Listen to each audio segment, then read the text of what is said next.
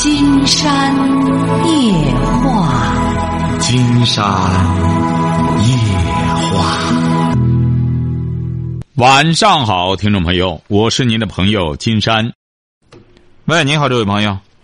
喂，你好，金山老师。那我们聊点什么？那老点那个婆您得对着话筒讲话，对着话筒讲话。哎呀，都婆婆婆婆和媳妇儿的关系，我跟你咨询一下，老师。不是，谁是婆婆？我是婆婆，你多大岁数了？六十一了。啊，你六十一，怎么了？他是因为看孩子吧，跟媳妇儿闹矛盾了。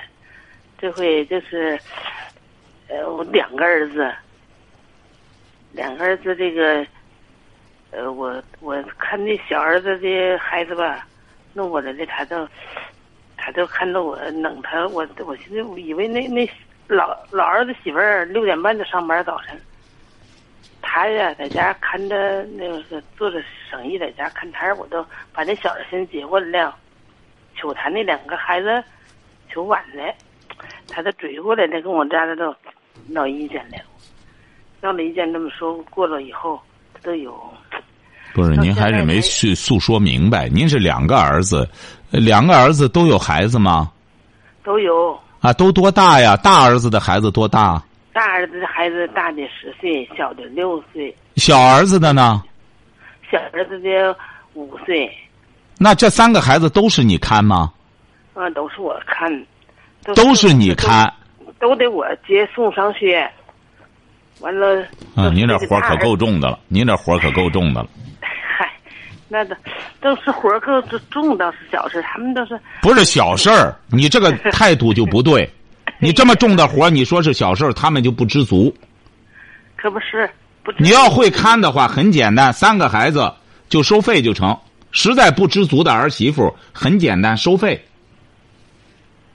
哎呀，这这儿子，您瞧见了吗？您就不明白这个道理。为什么你到国外有小费呢？后来金金山就研究了一下，你们美国人这个小费，它是很科学的。为什么呢？就是让每一个人都有这种意识：当别人为你服务的时候，你得给他一定的报酬。尽管他得到了这个单位给他了，但是你得明白，对方在给你干什么的时候，你看。他实际上，美国国家这一部分钱，国家不承担，他让人际关系自己给自己摆平这件事儿。他们也不是无限制的要小费，就是因为我们要给长了，总是准备好零钱的话，也会习惯了。哎，而且是这个给小费的人，还会有着一种成就感。你看，他给我服务了，大家这样相互的一种服务。你像你这样给孩子这样无偿的这样劳动的话，他们只能不知足，而且越来越不知足。像你这种情况很多，这位女士。对。哎，很简单，打现在你老婆，你对象呢？啊。你对象呢？对象还还能够上班哎，上班很简单哈，经常告诉你哈，开个会，告诉他们，你我六十一了，也不能光这样免费的给你们这样看孩子，看孩子很累，我这一看看仨，人一般的半个班也就三个孩子。就说你们这样吧，谁要让我接送，谁要干什么的话，多多少少的得表示一下，谁给多少钱，怎么个给法？你得你得现在就拉下脸来，趁着你现在还能谈这个事儿，你才六十一岁，你再等到岁数大了，更没人管你了。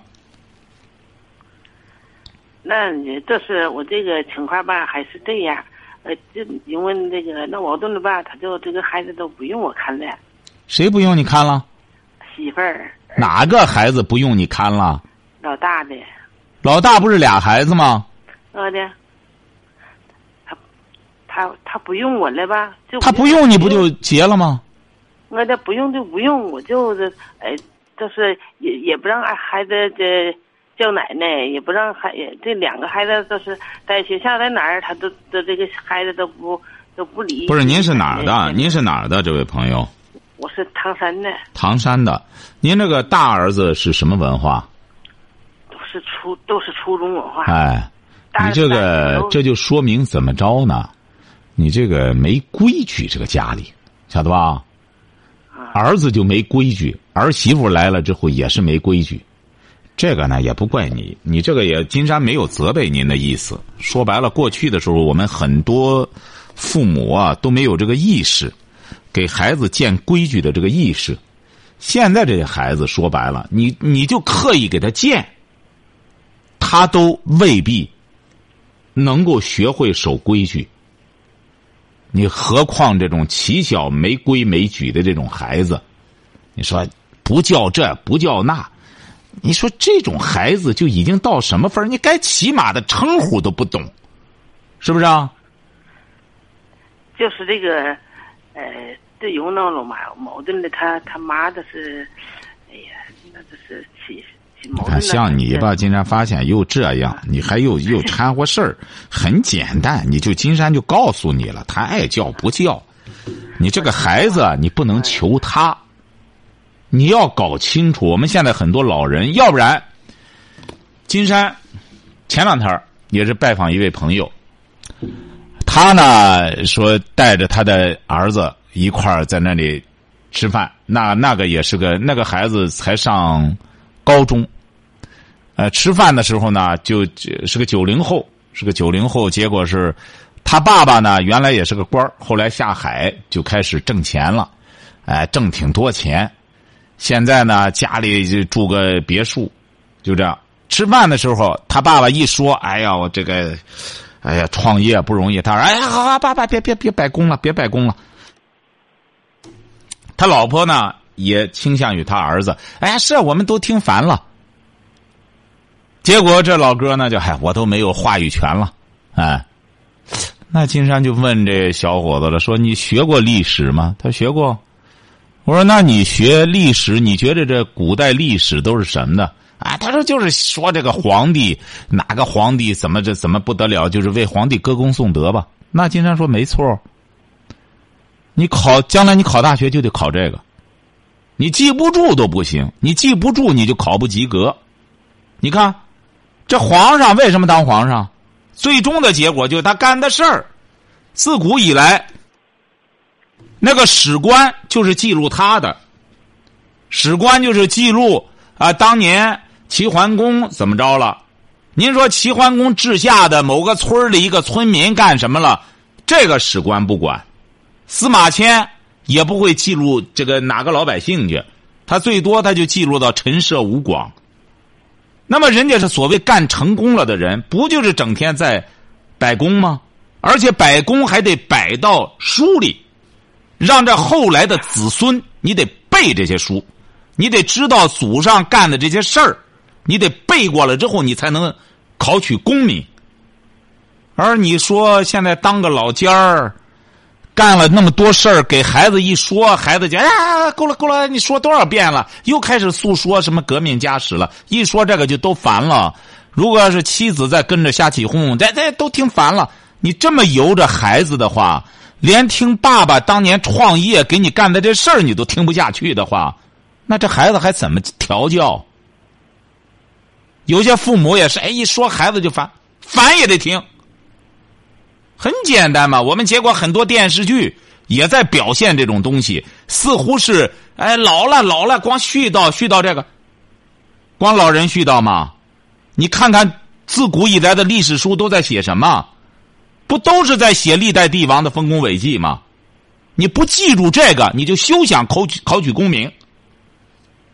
你现在做儿子的也是这样，连耐心，孩子连耐心听听父母唠一唠当年的时候，这个家多么不容易。你现在住上这大别墅多么不容易，都没这耐心。这父亲也也一个调侃自我调侃是啊，都都我都没话语权了。你看都这。都这样宠着孩子，那这个孩子不就上天了吗？你一个中学生就这样，那将来他再干什么之后还得了吗？所以说，我们现在有很多父母啊，你本身就做的这么爹些，你这这这搞不清楚谁是爹，谁是儿了，谁是妈，谁是孙子，呃，谁是奶奶，谁是孙子。你这样的话就不行啊！你说你再干什么，谁也帮不了你啊，这位朋友。你到现在你就得搞清楚，你才六十一岁，你要听金山的节目的话，你就得明白，现在就得怎么着？为什么孔子一再说要正名呢？正名，这个名就是个名分的问题。名正才能言顺，就这么简单。所以说，儒家的东西啊，它是很有道理的。你说这个老尖儿在家里压根儿没地位，名就不正，他怎么能有话语权呢？他光挣钱。给儿子行，哎，就高兴了。儿子，哎，给买车了，给买房子了，这个高兴。一说说自己多么不容易，调教调教孩子了，孩子接着一甩脸，哎，又诉说跟我们家，啊，就这样了。那这个名分还正吗？所以说，这位女士，你觉得你这是小事儿，其实你这是很大的一件事儿。你想想，儿媳妇敢这么耍，这就足以说什么？说明什么？说明什么？我我我不是说明什么？先回答金山，说明什么？儿媳妇这么耍？说明名不正。名不正，这位女士，说明你儿无能。金山给你举个例子哈，您听着哈。哎哎，人家今天刚才金山说了，金山和今天几呃这个几位朋友，就是他。这位，这位，这个女孩是怎么回事呢？我们在开这个作协的会上，她也是，呃，作协的理事。去年的时候呢，呃，作协和宣传部搞了一个呃作家培训培训班，呃，金山也去参加了。那么我们就认识了。那么这个女孩本身是公安部门的，也是一个部门的领导，而且她还是作家，还是干什么？怎么回事呢？我们在那开会的，他就说：“哎呀，秦老师，你得给我那个什么签个名，因为我婆婆特别喜欢你。听到了吗？听到了。哎，因为她婆婆在听我的节目，哎，我当时就对这个女孩啊，就感觉特别好。哎呀，我一看，这绝对是个好媳妇，晓得吗？哎，你看人家上来就说，因为我婆婆特别喜欢你，你看特意让我过来。”给她签个名，为什么呢？给她婆婆，瞧见了吗？为什么呢？让这儿子有本事啊，是这样吧？是。哎，让她婆婆今天我特意说，我说咱见面呢，干脆我一块儿看看您婆婆。哎，老太太今天来了，老太太你知道多大？今年八十六了，八十六，身体很好，整个状态也很爱美。哎，就是有一个牙，可能有一个假牙。我们合影的时候，老太太还说不行，我得戴上我这个牙，这样更好看。您瞧瞧，八十六了，整个吃饭各个方面行为上完全现在都和呃这个干休所的老太太在一块聊天什么的都很正常。为什么？很简单，调教的儿子有本事。您说是这个理儿吧？是这个理。哎，你看儿媳妇出来之后，都想着婆婆喜欢谁，我找谁签个名，就这样。其实我们大家都是做鞋的，都都是做鞋理事。你看大家为什么呢？为了自己的婆婆来找金山签个名。所以说，这位女士啊，你得把这个问题性质搞清楚了。你看这个儿媳妇啊，她是冲着你儿子来的。你如果要是你儿子本身这些年，嗯，你比如说起小也是比较娇惯孩子干什么的话，你也不能操之过急。慢慢来，你首先呢，你自己别生气，知道这个因果关系呢，都是由于你的原因，过分的宠爱孩子造成的。那怎么办呢？别多说，慢慢的调整自己，管不了他们怎么办呢？调整自己，晓得吗？我这是现在就是这种心态吧，就是我现在这个情况。您声音能不能大一点呢？哎，我现在这种情况，我想跟你说一下，可以不？您说，您说什么情况？哎，就是，哎，他老不那啥，这回吧，过年就是儿子过来媳妇儿没有，这个媳妇儿特别不好，他这个那叫怎么说呢？这个媳妇儿特别不好劝，完了最后，这个，哎，媳妇儿是是是我们这个我们我们孩子的姑父，他跟我说呢，让我。这个说了，让我明天叫他过来，他就过来。我那什么？您说的什么意思啊？这位女士，您究竟说什么意思呢？啊儿媳妇儿，啊！我们这个还，我们我的儿子的姑父，这跟我说来了，他说这个儿媳妇儿，那可能他们两个生气，是不是咋着？这我不是，您说什么意思？现在没听明白，您的主要矛盾是什么吧？就说矛盾主要。矛主要矛盾的是这个儿子媳妇儿吧，让让我明天去叫他上我这边吃饭来，非得是这要这条件什么意思啊？就是让你主动的给儿媳妇认错，是这意思吧？呃，都都这那要我说这意思是这么说，他就说那那得让我泼不着我来，我那个不是，这位女士，你怎么这么虚荣呢？就是说，现在你那个姑姑也好，什么，就让你主动的去邀请儿媳妇回来，是这意思吧？呃，他在他们家让让主动让我非得让我叫那个让我去叫我儿子，这不就让你去认错去吗？啊？你怎么还老不好意思说这句话呢？就让你去主动认错，这谁让你去啊？我我们这孩子他姑父啊，你孩子的他姑父啊，不是，您这孩子他姑父怎么得让你去给儿媳妇认错？什么意思呢？我都纠结这个事儿，我我应该怎么做呢？我我我这纠结这个事儿，你家究竟谁说了算？这孩这这儿子这孩子他姑父是镇长吗？哎，孩子他姑父是干嘛的？也也就是这这不嗨，就是过农民在家头待着的。怎么这姑父这这这这嘴这么大呢？怎么这姑父说怎么办就得怎么办呢？您看金山怎么和您唠啊？您这半天说不出句话来，你这才六十一，你这些我不知道他是跟跟他怎么沟通的，我也我也沟通什么给你讲你也听不明白，给你讲了，你老人都有个老人样，这老人这么爹些，你怎么弄啊你？你才六十一，你年龄也不大，你这么爹些，这儿媳妇只能越来越横。你做错了你要做错了，你就认错。金山刚才给你说了一个思路，你就听不明白。我我以后啊，你得调教你儿子。你和个 儿媳妇去去去给人家扯了什么？我就是跟我们这个这个孩子的姑父这样说的。如果他要是过来，他要是愿意过来过来的话，他要是有啥矛盾，我就说摆在这儿。如果是我错，以前的事儿我错，我错都是我错，我都敢做敢当。他要说我哪错，我都哪是哪儿都是错，我也是确实是错了。他这个这个东西让我叫起这个，我都我都是纠结的时候不去。不去不就对了吗？这不一再说你老，这就相当于让你去负荆请罪，啊，对呀。还对什么？你老不好意思说，你还得让我？你说你绕这么，你这么虚荣不行，你虚荣心太强。就很简单，我本身是个长辈，我还没做错事儿，我还得去请他，谁给谁认错？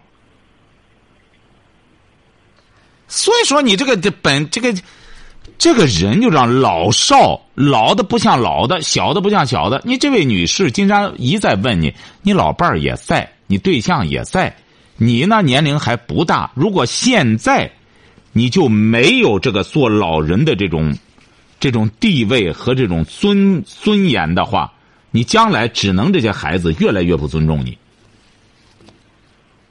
你听明白这个意思吗？这是给你根治的方法。你说你六十一了，三个孩子给他们全是你一个人玩儿你知道他要雇个人看着看大这三个孩子花多少钱？不但不知足，儿媳妇还得逼着你上门去请他。这儿不说话，这姑父怎么怎么这？这姑父算是你的什么呢？算是你这个他，你这个，你俩谁岁数大？这个姑父岁数大，哦，这个姑父岁数大，啊，就相当于他算是个长辈。对，人家要是个长辈啊，是不是人家觉得你做的一些地儿不对？人家也是处于呢，帮着你这个家庭啊，处啊。他这个意思都是这都是孩子们不过来，啊，如果要是他辈分大的话呢？他这个意思的，呃，他辈分大的话呢，你就听这个做姑父的，因为他辈分大，你也不丢份儿。因为这个辈分大的人说让你怎么做的话，你就不妨去做。他这样让你做呢，指定有他让你做的道理。但是刚才金山给您说的这些话呢，就是说你以后一定要注意，这个孩子啊，呃，就是孩子，孩子如果是一娇惯。他蹬鼻子上脸，晓得吧？晓得。哎，你一定要注意，像您这位女士，你如果这么怯懦的话，他们只能挤兑你。你看这个大儿媳妇要这样弄的话，二儿媳妇就会跟着学将来，那怎么办呢？你要记住了。我也我也就这样想的，这二儿媳妇可就跟她是相反的，和跟她一点不一样。哎呀，你说我都不是，你就记住了哈。这个事儿呢，过去之后，刚才金山给你说的一个根本问题。得讲点条件，这个孩子不知足了，不懂感恩的话，对自己的孩子一定要注意这一点。他不懂感恩的孩子，你就不能给他留情面，晓得吧？晓得。哎，所以说你以后一定要注意，你到了六十一岁了，你光这样忍气吞声的，你会窝囊出病来。所以说这个事儿呢，既然这个大辈分的这个姑父。让你让你怎么做，你就怎么做就行了。你就做了之后，你自个儿心里呢也顺溜顺溜。刚才金山给您说了，都是自己的孩子，别生真气。同时，以后就得用用脑子了，不能什么事儿都由着孩子。你晓得吧？哎。尤其是对待这个孙辈，也是同样的道理，不能轻易的光骄纵他们。教子如杀子，你应该明白这个道理，是不是啊？对。哎，所以说对孩子，我们现在很多长辈啊，就是有爱释放不出来，对周边的人特别苛刻，那么有对自己的孩子就完全一种放纵，最终就把自己的孩子给害了，晓得吧？所以说，你这个思路以后要调整哈。呃，有什么事儿不和儿媳妇直接发生冲突，要和你儿子谈。如果要是你回过头来，这儿子太怎么着都不敢招惹他的话，那您就干脆别和儿子犯话，晓得吧？哎。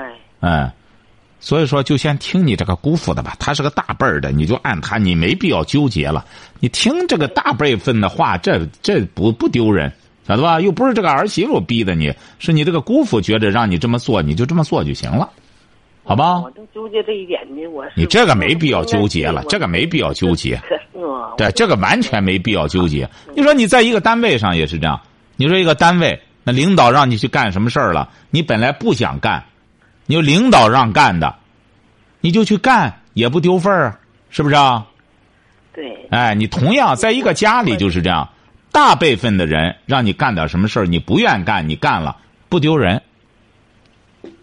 晓得吧？你没必要纠结了哈。晓得呢。哎，好。现在都是说那家你你这长辈，你这外人街上的旁人和你说了，为了这家庭也得听着你。哎，对，这个你不丢人。竟然以为这什么这个姑父是个晚辈呢？既然人家比你还长，你这个一点都不丢人，晓得吧？没必要纠结哈。你反而有一个很好的台阶，你这样做。那么你是在敬老，晓得吧？对，哎，你是敬老，这个人为什么得先说敬老爱幼？他不是说爱幼在敬老，首先你敬老了，那么，那么这个事儿和这这你你你这样做绝对没错，好吧？都比较和谐了。哎，对对对对对，好吧？好嘞，再见哈。哎，好，哎，好好，哎，好好好，哎，好好。喂，你好，这位朋友。喂，你好。那我们聊点什么？嗯，我想问一下金月老师，就是这孩子这现在八岁了，一个小女生，嗯，我的女儿，她总是好好拿家里的一些零钱买东西吃，有时到学校门口啦买些乱七八糟的东西。哎呀，我我认为从小就拿钱，哎呀，我又因为他拿拿钱，我打过他几次，也揍过他几次。哎呀，那天这是，这是，有一个月了吧。他拿了一次钱，就用针扎了他的屁股，哎呀，我感觉这也不是办法，可能咱教育出了问题，应该这这些事情怎么办呀？哎，你教育不是出问题，是出大问题了。先从你自身做起，自身利利索索，把所有的钱什么都收拾好，给孩子建规矩，这就是你。你的整个行为这个不利索，这里漏钱，那里弄什么，让孩子起小养成了这种这么一种坏习惯。那这责任完全在于你，他不是个教育问题，是个做人问题。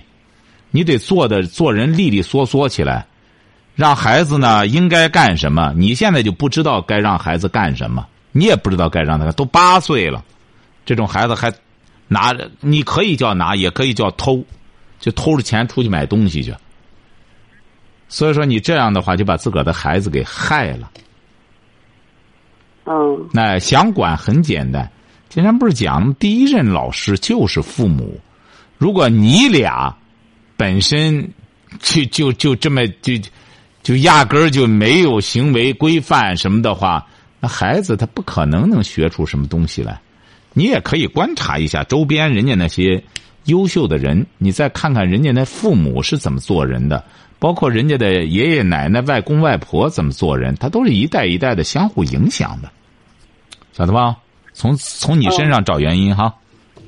嗯，那个再问一下，就是现在国家规定那个交的养老保险，那个就是我我父亲以前当过六年兵。就是办那个合适嘛，现在已经六十五了，现现在已经领到领到那个农村的那种养老保险金了，一个月八。金山觉得这个你得你自己得去考察，找那种相同情况的人，具体要问，他可能一些地方各个地方还不太一样。现在你别像户口吧，现在湖北就取消了这种城市农业人口和非农业人口的这种界限了。他别的省还没有这样，那现在有一些这个地方啊，有一些这种这种规定啊，或者什么的颁布的一些规定啊，它也在起着一定的作用。所以说，你必须得和你父亲的同等情况的，你得去了解了解他们办了以后是什么情况，是在农村里享受一个农民的这种什么更好呢，还是在办了那个？呃，你们觉得也有办的，有不办的。这不金山在给你讲吗？你得去比较啊。办了的，你们觉得划算，还是没办的？你们觉得划算？正因为有办的，金山这不才让你去比较吗？嗯。晓得了吗？晓得，晓得。好嘞，再见哈。嗯。喂，你好，这位朋友。哎，老师你好。我们聊什么？哦。我跟我媳妇儿吵架了，就是说不能吵架，吵一吵一回架吧。我媳妇儿回娘家的时候，把钱都拿到他妈那。您多大？您您是哪儿的？邢台。啊？河北邢台。啊，河北邢台哈。您多大了？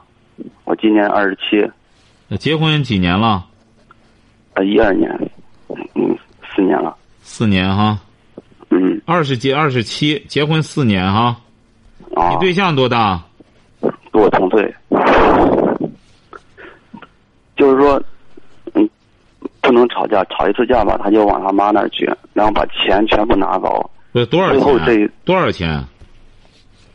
就是每一次的每一次的钱，比如说这个月我趁我趁那个五千的拿五千，我这次这个月趁上两万两万两万块钱就直接的拿过去。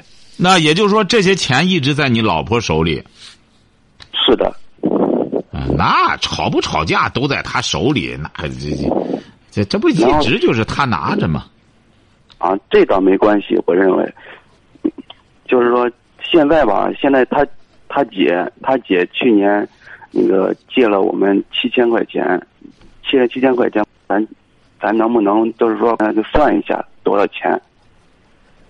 他然后嗯就吵架了吧，我们吵架就回他娘家了，要闹离婚。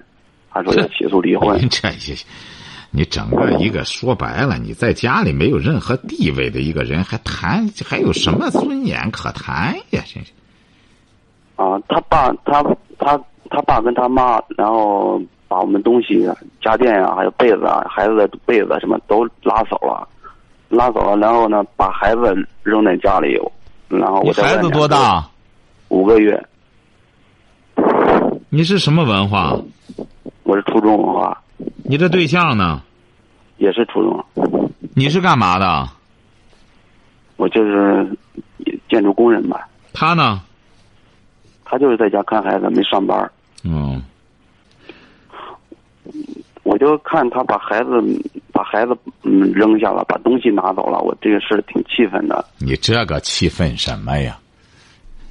你这个有什么可气愤的呢？他现在已经是说白了，金山觉得他就在骑着你脖子拉屎了，整个就是不行就离婚。为什么呢？他把你东西也都敛和干净了，他们家里你想也觉得你没什么油水了，你就是是干巴鸡了。他觉得在这干什么？又不缺骨头啃，要啃骨头的话，不如买块排骨了。所以说，觉得你呢没任何油水了。没油水可榨了。哎，没油水可榨，所以说动辄就找个这欲加之罪，何患无辞啊？想找你麻烦，这位小伙儿啊，金山觉得你呢忍辱负重，作为一个年轻人，也是一种美德。你呢才二十七岁，你不能这样这样的做人，这样的做男人。你对象呢这样做，人家有他的道理。因为你没能耐，人就是这样说，人善被人欺。哎，这个有些人呢，专门恃强凌弱，专门欺强凌弱。哎，就是看见强的，他就老不生的了；看见弱的，他就欺负人家。哎，有些人是这样，有些人呢是扶弱。哎，所以说你这个对象呢，金山不太了解人对方的情况，就不好说了。你呢？金山觉得就不是个弱的问题，有点愚。这位小伙愚蠢是吧？哎，不是愚蠢，有点呃这个迂腐。什么事儿老这样纵容着他？嗯，对我就是爱娇惯，老就惯着他。对你太骄纵他。嗯，没关系，你这个事儿怎么办呢？你也没做错什么事儿。以后呢，无论是他和你过还是不和你过，经济上不能这样放纵着他，晓得吧？每个月给他限定一定的生活费，不过可以，不过你可以和他讲，你说我哪一点做错了？你说给他的钱他都借出去了，我干个建筑工人挣这点钱不容易，那么他坚持这样做。我不同意。本身这个家里是我们两个人，起码得每个人得说一半所以说，你以后得慢慢的得争权，不能这样完全放纵你这个对象。嗯，晓得吧？老师，嗯，老师说，我那个我我是前年前年我媳妇儿她大姐夫，他大姐夫就是干这个工程，就是开这个私卸车给人家。拉货，然后呢，他也我媳妇儿想让我买个，我本身我自身的我不愿意给亲戚打交道嘛，在金钱上打交道，然后买个自卸车，因为我去年嘛我藏钱，我为什么藏钱？就是因为我跟我爸去看病去，我给他要钱，他不愿意给我，我所以说我藏的钱，后来他知道了，知道了又为这事又闹了一番，闹了一番之后，我才把这个自卸车卖了。前我卖车的时候不在家，我爸帮我卖的。我卖了车之后吧，我前一天卖车，他第二天就说，就说他姐夫借钱，然后立马让我爸就帮他取钱，然后他给他姐夫就送去。结果呢，这事儿被被戳穿了，他根本他姐夫就没有借钱，嗯，弄得我看老是跟就是在骗我钱似的，还有这个。弟弟收的收的这个钱，这个钱根本都不是我，根本我都没往地里去几回，他也没去几回，都是我我爸我妈还有我爷爷他们在地里干的活然后前一天卖的卖的收成，第二天他就借钱说他家那边要借钱。然后假如说我要是我今年在在那个唐山干活，我在唐山那干活，我要是有了点事，把人家头给砸了，我要管他借钱，给他给我媳妇要钱，他不给我。就他姐夫借钱，他必须得借他姐夫，不借给我。今天觉得您说您这叫日子吗？您这家里这是老婆吗？这不是个大窟窿吗？这不是个大漏斗吗？你再往家划了，你经得住这大漏斗吗？你说你还讲述这种耻辱史呢？这个有什么好说的？你刚才这不金山就给您说了，一听你这个情况就这么个情况，以后在经济上你挣钱，他在家看着孩子就要限定他，就是不准他干什么。很简单，你不用管了，你这个东西我自然缺不了你和孩子钱就行了。要过就这么过，不这么过，你记住了，如果是个疮，你捂着的话，早晚这块肉都烂下来。你要过，我也不是不稀罕你。一直这样，这日子如果这样过下去，过不下去，最终的结果就是分道扬镳，拉倒。要想过好，很简单，必须得找一个会理财的人，因为你老婆没有理财能力，一个国家财政部长也不能这么干。很简单，你这个事儿打这以后，就在这顶上不行不行了，把你的这个财权没收，明确告诉他，你集中精力在家带孩子。你管好孩子，我挣好钱给你们提供这个什么，晓得吧？嗯哎，就把这个事儿明确了。再怎么打仗，再怎么干什么，原则不能变。嗯，晓得了吧？我我们往我们管往他们家一一一找我媳妇儿去，然后我我丈母娘还说他们还管我要人呢，我也很气愤。然后我们在这个在这个您这都是些什么？哎，所以说记住了啊！刚才说了，大原则问题定好了之后，因为他们胡搅蛮缠，觉得和你习惯了，哎，一胡搅蛮缠你就没辙了。你去找去，他就说外面没人了，外面还给你要闺女呢，哎，给你弄这个。你说对这种人，你要再不采取一种果断的手段，再这样胡搅蛮缠，这个人生在世一定要记住了，这个对什么人，就要采取什么样的手段。这个人吃敬酒，就要给人家敬酒喝；不吃敬酒的人，就要给他罚酒喝，晓得吧？嗯，哎，得分清什么是这个人值得不值得尊重。你要分清这些东西，尤其是在钱上。你们这家里这个，你甭看你家没钱，还一帮人等着你这块骨头啃。你要想把这日子过下去，很简单，你先把钱抓起来。晓得吧？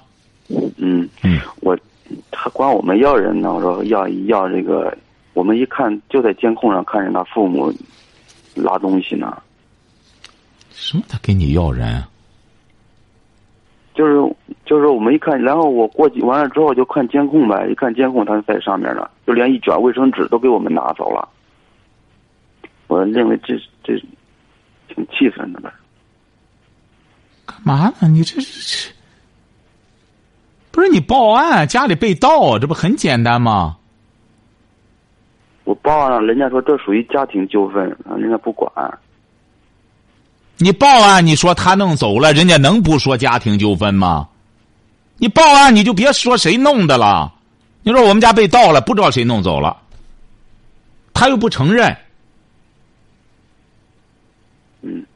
哎，记住了哈，你这样活得太窝囊哈，这位小伙哈。打这以后记住了，先从这个呃财权上先把控起来哈。